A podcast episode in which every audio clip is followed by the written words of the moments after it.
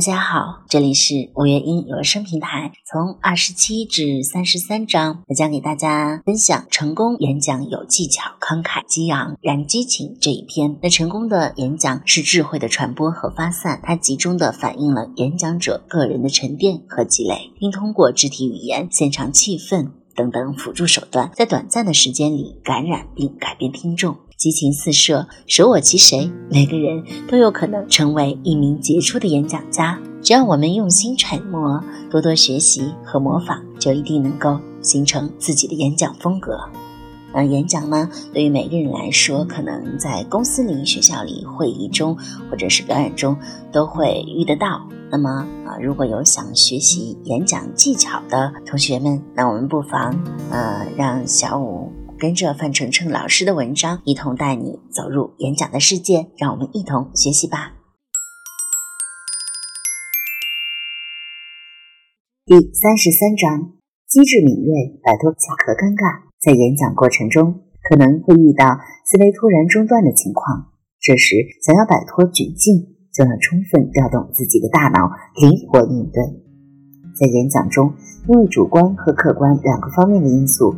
如自己的心理素质、表达能力和现场的环境、气氛等等，很容易造成卡壳的局面。卡壳是一个很尴尬的时刻，对演讲成功与否至关重要。想要摆脱卡壳，一定要从心理调节和现场调控两方面入手，灵活运用临场的应急处置技巧。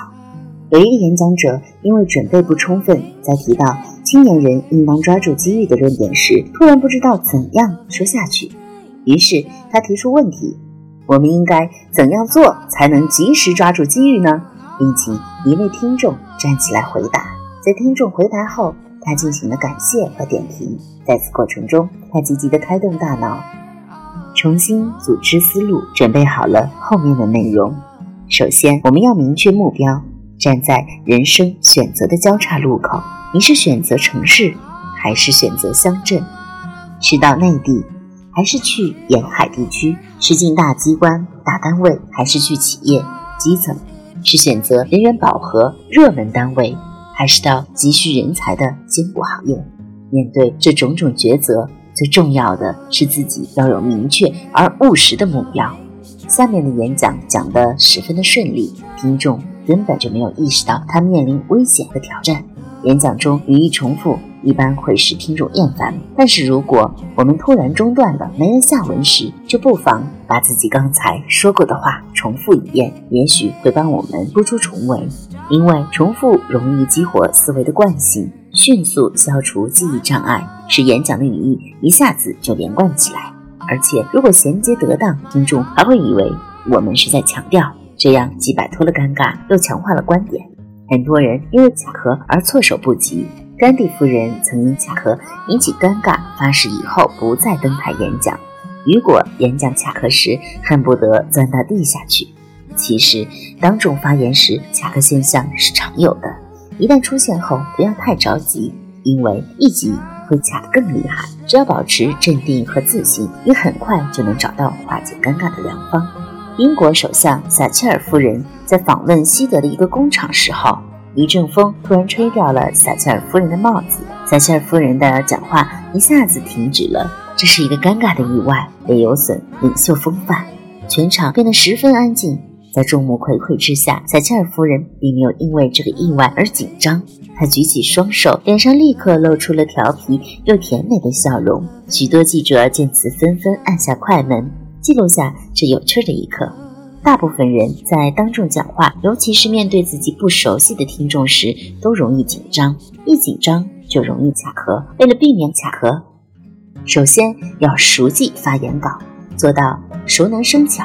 在现实生活中，再有经验、再有技巧的发言者，在上台发言之前，也要再三准备，做到胸中有数，使要说的话定格在心中。其次，要加强锻炼，久经沙场者自会摸索出一套临场应变的技巧，也会减少卡壳的次数。最后，要加强各方面的修养，这样自然而然就会避免出现卡壳的现象。如果不幸卡壳时，也不要做出任何有损形象的怪动作，如吐舌头、抓脑袋、抬肩膀等等。面容要从容平静，大脑要迅速反应，寻找衔接点。可以放慢语速，把语句平稳的、有感情的表达出来，好像你正在陶醉其中，为自己赢得宝贵的时间。如果绞尽脑汁还是找不到思路，便可以即兴发挥，从讲稿的束缚中解脱出来。当然，大大方方的看一眼发言稿，再继续演讲也未尝不可。